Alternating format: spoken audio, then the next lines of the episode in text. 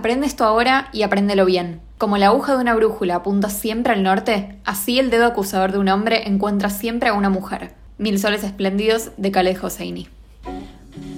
Bienvenidos a Libres, un podcast literario diverso y feminista para la comunidad lectora en español.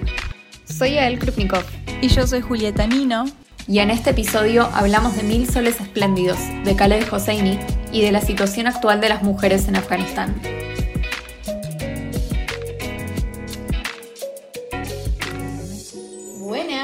Bienvenidos al primer episodio de Libres grabado presencial.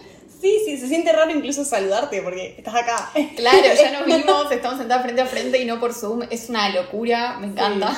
Así que ojalá nos escuchen bien y ojalá se repita. Sí, sí, estamos muy contentas y estamos muy contentas también con el episodio que les traemos hoy, que es un tema del cual teníamos muchas, muchas ganas de hablar. Vamos a hablar de un libro maravilloso que creo que está en el top 3 de los mejores libros que leí en toda mi vida, pero además vamos a hablar de algo que estuvo pasando últimamente. Qué bueno, qué es lo que está pasando en Afganistán, como les dijimos. Y bueno, como tuvimos la idea para este episodio, también estábamos pensando en que nuestro podcast era un espacio en el que queríamos hablar justamente de estas cosas, de, de lo que pasa en el mundo y de, bueno, cómo la ficción en este caso y la realidad y la política y lo social y todo se mezcla. Y bueno, finalmente lo estamos haciendo y hoy vamos a hablar entonces sobre Afganistán, sobre todo sobre las mujeres en Afganistán, con el libro Mil Soles Espléndidos de Khaled Hosseini. Así que para empezar les cuento un poquito de qué se trata. El libro cuenta la conmovedora historia de dos mujeres afganas de orígenes muy dispares, cuyos destinos se entrelazan por obra del azar y de las convulsiones que ha sufrido Afganistán en los últimos 30 años. Hija ilegítima de un rico hombre de negocios, Mariam se cría con su madre en Herat. A los 15 años, su vida cambia drásticamente cuando su padre la envía a Kabul a casarse con Rashid, un osco zapatero 30 años mayor que ella. Casi dos décadas más tarde, Rashid encuentra en las calles de Kabul a Laila, una joven de 15 años sin hogar. Cuando el zapatero le ofrece cobijo en su casa que deberá compartir con Mariam, entre las dos mujeres se inicia una relación que acabará siendo tan fuerte como la de dos hermanas, tan fuerte como la de madre e hija.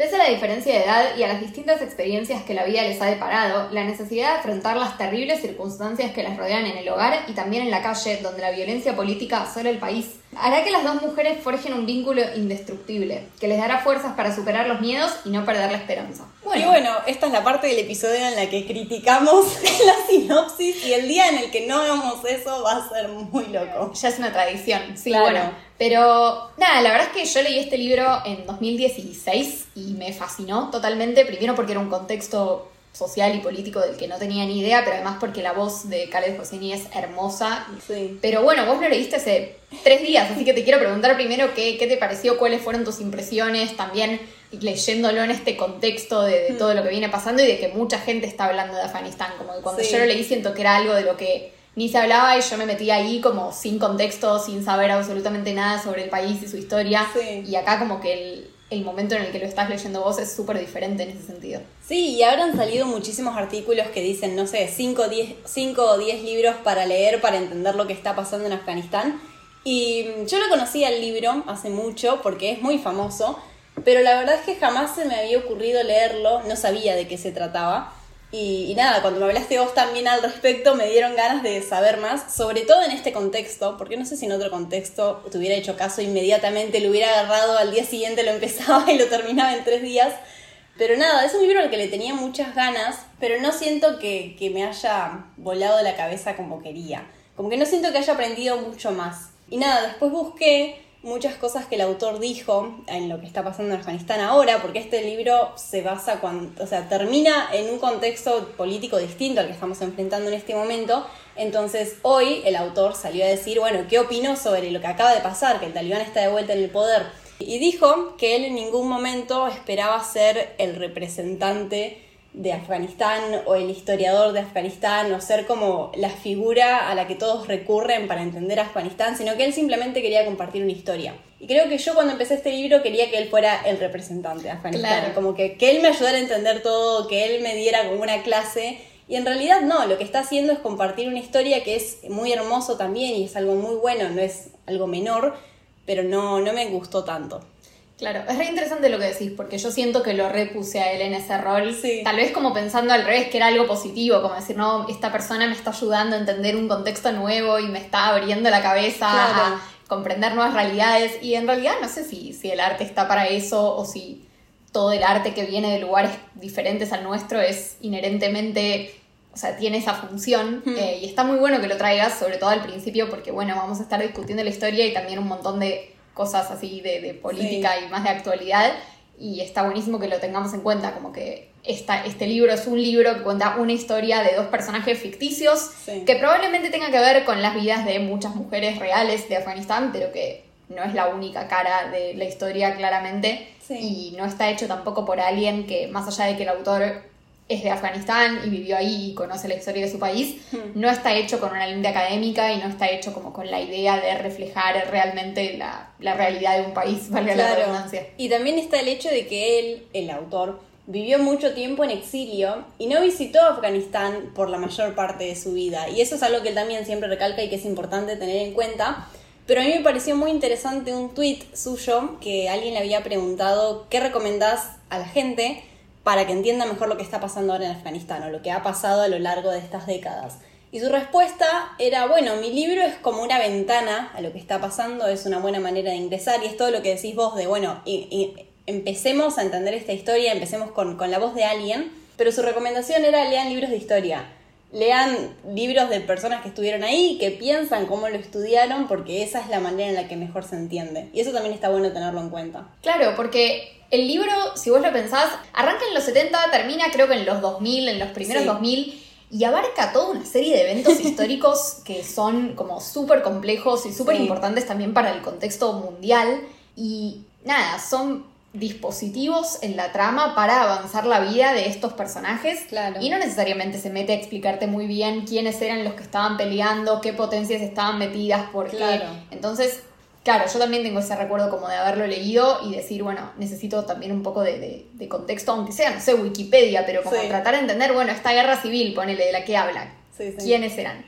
Para empezar a meternos en la historia, tenemos, bueno, el libro arranca en los 70 con Mariam, que es una hija no legítima de un personaje bastante acomodado eh, en una ciudad medianamente grande, digamos, pero que para ella es muy grande porque es todo lo que conoce y vive con su mamá como en, este, en esta especie de, aislamiento, un poco porque están como fuera de la ley, ¿no? Y esa es una de las primeras cosas que el libro te muestra, como bueno, la, vida acá, sobre todo para las mujeres, está muy ligada a los deseos de otras personas, a lo que es visto como correcto, a la, a la ley, como ese principio que, que rescatas de ahí, como. Me encantó el principio, siento que los primeros tres capítulos me los tragué porque me parecía hermosa la manera en la que contaba las cosas, porque como vos decís, empieza hablando sobre esto de la ilegalidad, y para mí ese es un punto muy importante a lo largo de todo el libro, de qué es legal, qué no, y qué es legal de facto, y qué es legal de acuerdo a, a las leyes en sí, en el sentido, bueno, qué se le permite hacer a las mujeres a lo largo de este libro, y qué es legal por costumbre, o por religión, o por distintos motivos, y el hecho de que ella era ilegítima, no sé, me pareció una manera muy interesante de introducirlo, porque también es una manera extraña de empezar un libro, tipo, bueno, es ilegítima, pero ¿por qué tantas páginas al respecto? Y siento que realmente causan impresión en vos, y no es lo que esperaba tampoco, porque la sinopsis no, no dice que va a empezar en los 70 en su infancia, y es una manera muy interesante de verlo, porque bueno, vas a leer sobre mujeres afganas, pero empezás con una niña, y al mismo tiempo es muy simbólico eso. Y bueno, y tenemos a, la niña Mariam y tenemos a su padre, que bueno, no vive con ella y con su mamá porque está casado, tiene otras esposas, múltiples esposas y tiene hijos legítimos. Y sin embargo, él como que vos tenés la impresión de que algo, como que no es una persona totalmente desinteresada en, en, Mariam. Va a visitarla una vez por semana, juega con ella, le trae cosas, como que está esta idea de él como, bueno, como que en algún punto es un buen padre y, y empatizás con él.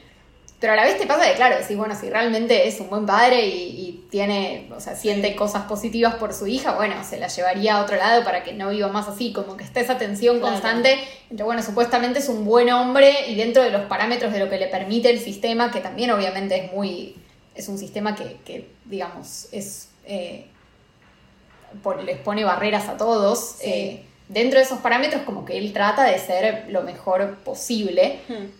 Pero bueno, no, no, necesariamente lo logra, ¿no? Sí, siento que él es un personaje muy interesante porque solo tenemos la perspectiva de Mariam y lo que ella piensa de niña y después lo que ella reflexiona de adulta, pero siento que no termino de tener una opinión sobre Jalil, que es su padre, porque nunca vemos ningún tipo de pensamiento de su parte o justificación de sus acciones o qué le está pasando por la cabeza, solo vemos cómo su hija lo digiere, cómo su hija lo interpreta, pero no sé, siento que es una persona muy interesante porque es uno de los muchos hombres en el libro y como todos estos muchos hombres no puedes ver sus pensamientos, no puedes y eso a mí me molestó porque si estás contando las historias de estas mujeres afganas, yo creo que es muy importante también que estén las voces de estos hombres y, y que piensan.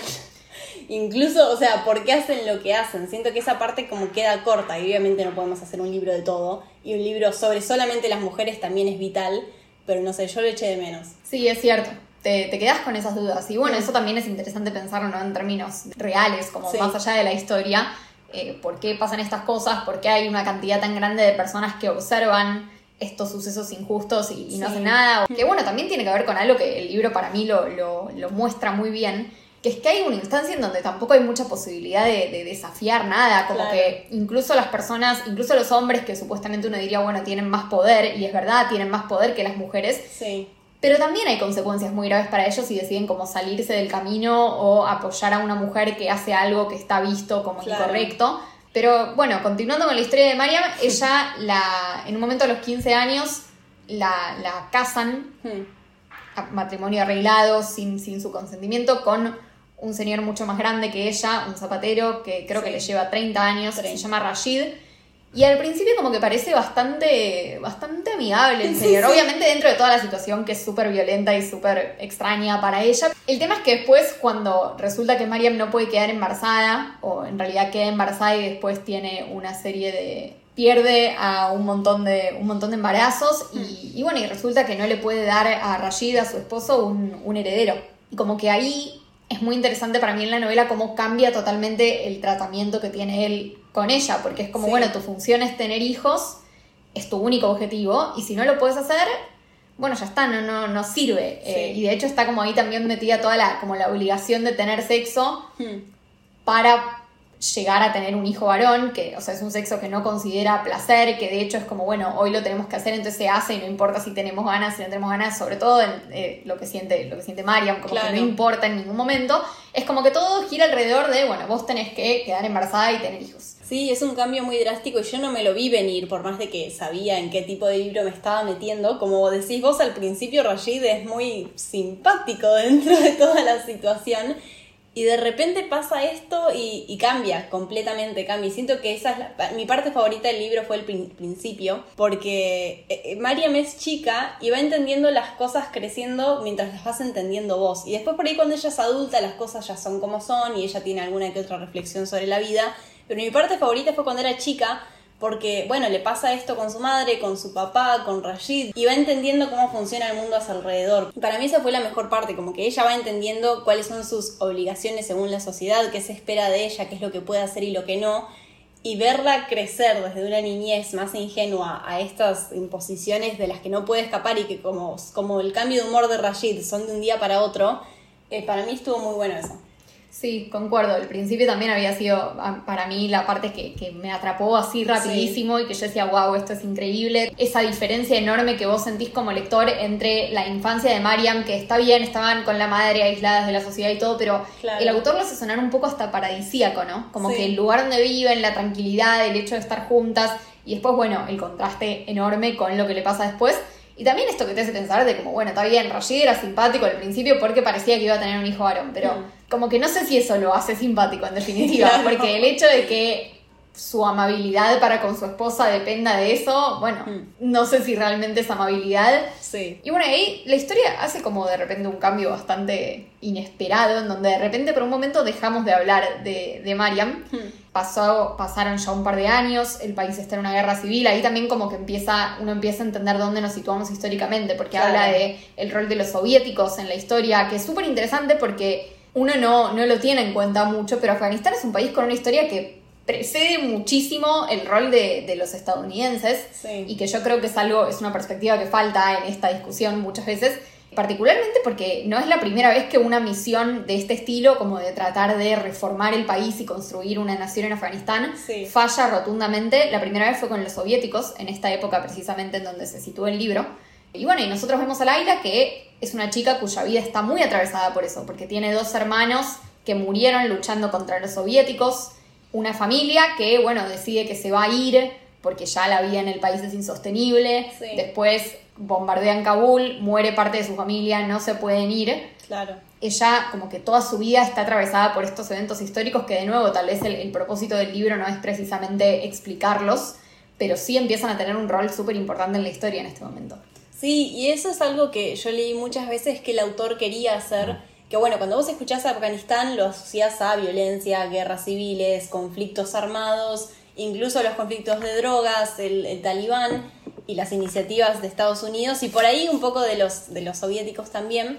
Y bueno, más o menos si querés entender qué pasa en Afganistán tenés una idea de, bueno, Unión Soviética, el talibán, Estados Unidos, el talibán y más o menos esa visión. Y lo que tiene este libro, que es algo que también el autor dijo que quería hacer y que me pareció interesante que vos también lo dijiste, es que son historias de personas. Como todo esto que lo resumimos en, bueno, pasó esto, aquello, tal fecha, esta es la historia de Afganistán. En realidad tiene historias de personas cuyas vidas se vieron atravesadas por estos eventos y podemos llegar a conocer debido a, a, bueno, estos dos casos, en, es- en este caso estas dos mujeres, pero también otras historias que existen ahí afuera.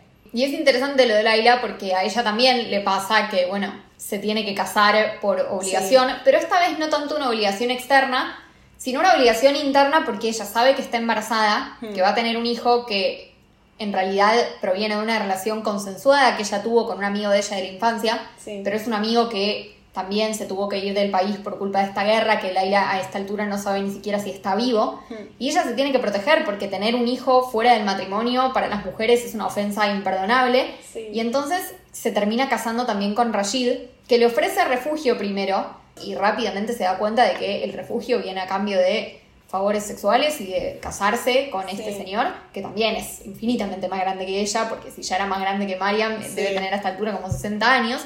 Y bueno, y ella se tiene que casar para proteger su reputación y para proteger a su hijo o hija que va a nacer Hmm. y que ella sabe que no lo puede criar en una sociedad en donde no está acompañada por un hombre. Sí, y supongo que acá entra la parte más linda, por así decirlo, del libro, porque hasta ahora es una serie de cosas muy trágicas. Sí, sí. Que aún la así- gente está escuchando esta reseña debe pensar tipo, ah, qué divertido, me voy a leerlo ya. Vamos, muerte, nuestro- dolor. Pero sí, hasta ahora vienen siendo una serie de cosas muy trágicas que por más de que están escritas de una manera muy linda y tienen sus momentos melancólicos, es una serie de tragedias.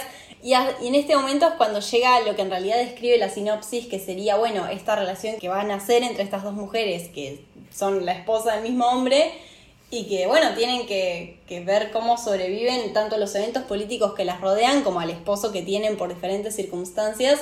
Y bueno, acá es donde el libro se pone como un poco mejor, por así decirlo, porque bueno, tienen este vínculo que antes no tenían y comienza a haber una relación entre dos personas que no es de opresión, sino de, bueno, familia, amor, cariño y cuidarse mutuamente. No por eso son inmunes a todo lo malo que pasa a su alrededor, pero tienen un vínculo que es muy distinto y que es algo único dentro del libro. Sí, y es re interesante esa relación porque viste que empieza como una rivalidad. Sí. O sea, cuando llega Laila a la casa de ellos y Mariam se da cuenta de que va a ser la segunda esposa de Sí, Rashid, sí. se detestan mutuamente. Al principio no es como sí, sororidad pre- plena, que es lo que uno espera, como bueno, son dos mujeres, sean una alianza, venzan al patriarcado, como que eso es lo que uno espera, pero me gustó eso de que fuera mucho más realista, como Sí, que es bueno, tienen sus propias historias, tienen cosas que las ponen en lados opuestos. Sí, y ahí también es interesante el rol que juegan los chicos, ¿no? Hmm. Porque tenés a la hija que tiene Laila primero, que es suya con Tariq, que es Sí. el amigo este de la infancia. Y después tenés un hijo que ella termina teniendo con Rashid, que ella de hecho considera en un momento hacerse un aborto Sí, clandestino, con en una situación muy antihigiénica y muy peligrosa. Finalmente no lo hace, Hmm. como otra arista ¿no? de, de toda esta lucha que, que tienen las mujeres. Una cosa que definitivamente no pueden hacer es decidir si, si Sí. tienen hijos o no. Y es como un poco por eso que, que ella y Mariam también eh, tienen la relación que tienen y tienen la actitud que tienen hacia, hacia la vida, ¿no? Como de tratar de generar algo que valga la pena sí, para los chicos. Y ahí también como que juega un rol importante la diferencia entre la hija Asisa y el hijo Hmm. Salmai. Es un niño, pero que está creciendo en esta sociedad como absorbiendo también todos los, los valores de que los hombres son superiores, crece mirando al padre y cómo el padre trata a las mujeres que tiene a su alrededor.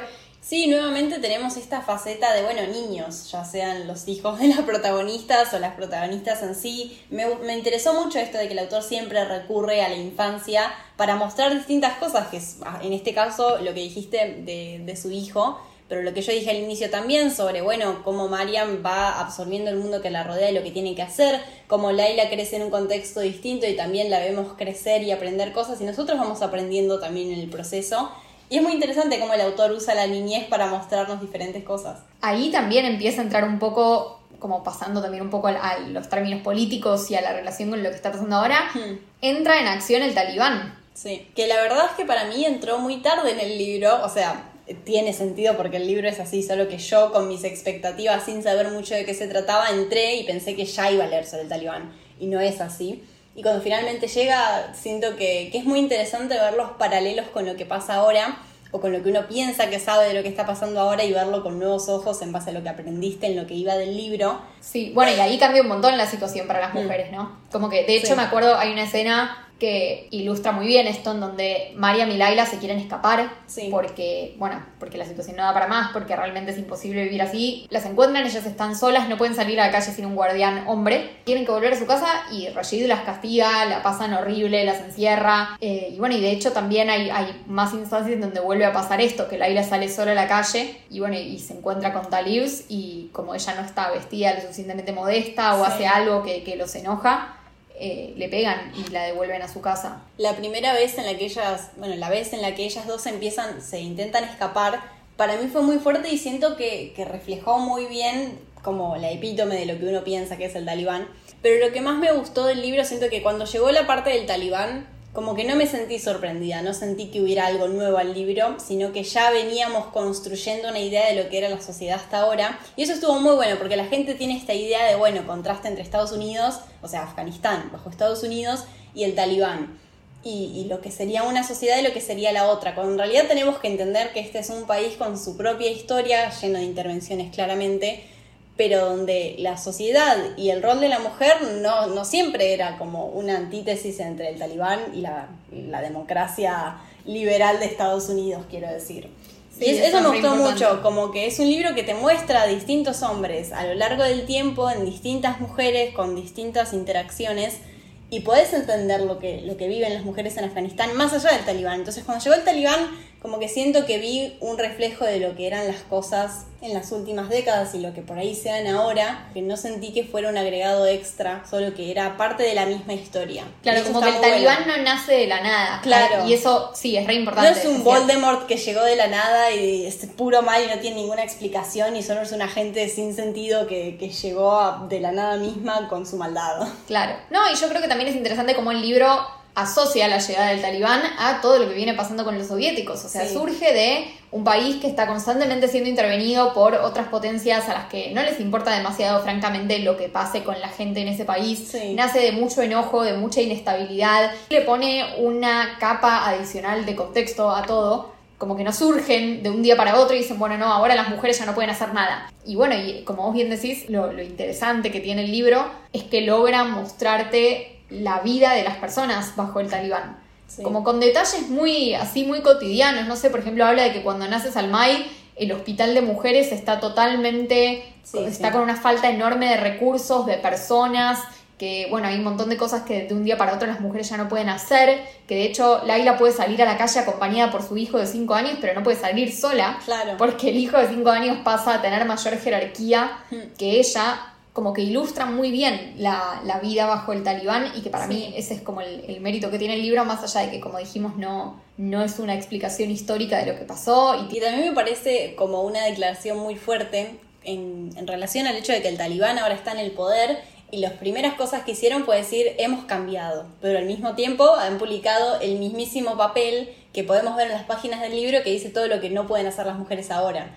Y el autor en Twitter ha dicho últimamente que nos tienen la oportunidad de, de- de mostrarnos que estamos equivocados. Y una frase muy poderosa que me gustó es que él dijo, espero que, que hayan cambiado, pero dudo que lo hayan hecho. Y también en ese sentido me llama mucha atención como, bueno, toda esta campaña así de, de publicidad, podemos decirle entre muchas comillas, que están diciendo Sí. que ellos cambiaron, que yo también lo vi Sí, circular en estos días y vi obviamente muchas personas muy descreídas al respecto, pero que tiene que ver con un cambio súper importante que hubo a nivel mundial en las últimas décadas, desde que el talibán estuvo por última vez en el poder en los Mm. 90. El tratamiento que tienen ellos de las mujeres es mucho menos aceptado, o sea, hubo avances enormes en el feminismo, Hmm. y yo no sé si cuando pasó esto, cuando, cuando los soviéticos se fueron en los 90 y asumió el talibán por primera vez, yo no sé si lo que más le preocupaba a las personas eran las mujeres. Claro. Y sin embargo, hoy, cuando vos miras las noticias, lo primero que ves cuando hablan de Afganistán es, bueno, y la lucha de las mujeres. Sí. Y eso, a pesar de que obviamente es malísimo que el talibán haya ascendido al poder otra vez y que sigan teniendo, más allá de lo que digan las mismas políticas, como que da un poco de esperanza esto de que, bueno, hoy no sé si la sociedad está tan dispuesta a tolerarlo. Claro. No en Afganistán, porque ellos estuvieron en el medio casi 20 años de un régimen mucho más abierto y democrático y con muchas más libertades hacia las mujeres, entonces Sí. hay una generación que creció sabiendo que otra cosa es posible. Sí. Y tampoco en el mundo, en donde hoy en día el feminismo es una fuerza mucho más poderosa y donde, bueno, estamos todos hablando hoy de Afganistán y lo que más nos preocupa es qué va a pasar con las mujeres. Claro, sí, no lo había pensado, pero es muy interesante y es la noticia que vos ves, las mujeres de Afganistán, no solamente Afganistán como un tema en sí mismo. Y bueno, supongo que el libro que, del que hablamos hoy nos ayuda mucho en ese aspecto porque es sobre las mujeres de Afganistán. Yo no siento que sea un libro sobre Afganistán, como dijimos al principio, no es un libro que te explica qué pasó en su, to- en su total complejidad, sino que es un libro sobre dos historias personales con las que puedes aprender muchísimo y tienen mucho jugo que exprimirles, pero al mismo tiempo no son una completa explicación para leerlo y decir, bueno, ya, ya sé todo. No, yo creo que es una gran ventana, como vos dijiste al principio, Sí. y también es un buen recordatorio para muchas personas que quizás como nosotras que estudiamos carreras sociales y que Hmm. estamos todo el tiempo empapadas de, no sé, conflictos geopolíticos y negociaciones y, bueno, textos un poco más académicos. Sí, Es un muy buen recordatorio de que todo esto al final del día lo que hace es afectar a las vidas de personas. Claro. Y que cambia las condiciones en las que muchos niños pueden crecer y en las que muchas mujeres pueden desarrollarse o no plenamente y auténticamente. claro. Tenemos la responsabilidad de seguir hablando del tema. Sí, Nosotras, de hecho, bueno, este episodio se pospuso un par de semanas y lo pensamos cuando esto era trending topic en todos lados. Y yo no sé si hoy o cuando sale el episodio en un par de días eso va a seguir siendo así, pero me parece súper importante que sigamos hablando, aunque ya no sea así, porque, bueno, lamentablemente el talibán está en el poder, es la situación que tenemos. Y hay que asegurarnos de que las voces de las mujeres de Afganistán no estén silenciadas por eso.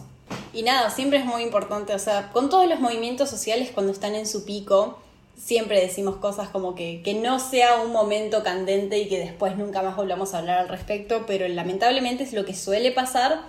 Entonces nada, está muy bueno que en estos momentos todos nos informemos con lo que está pasando histórica, política, económicamente.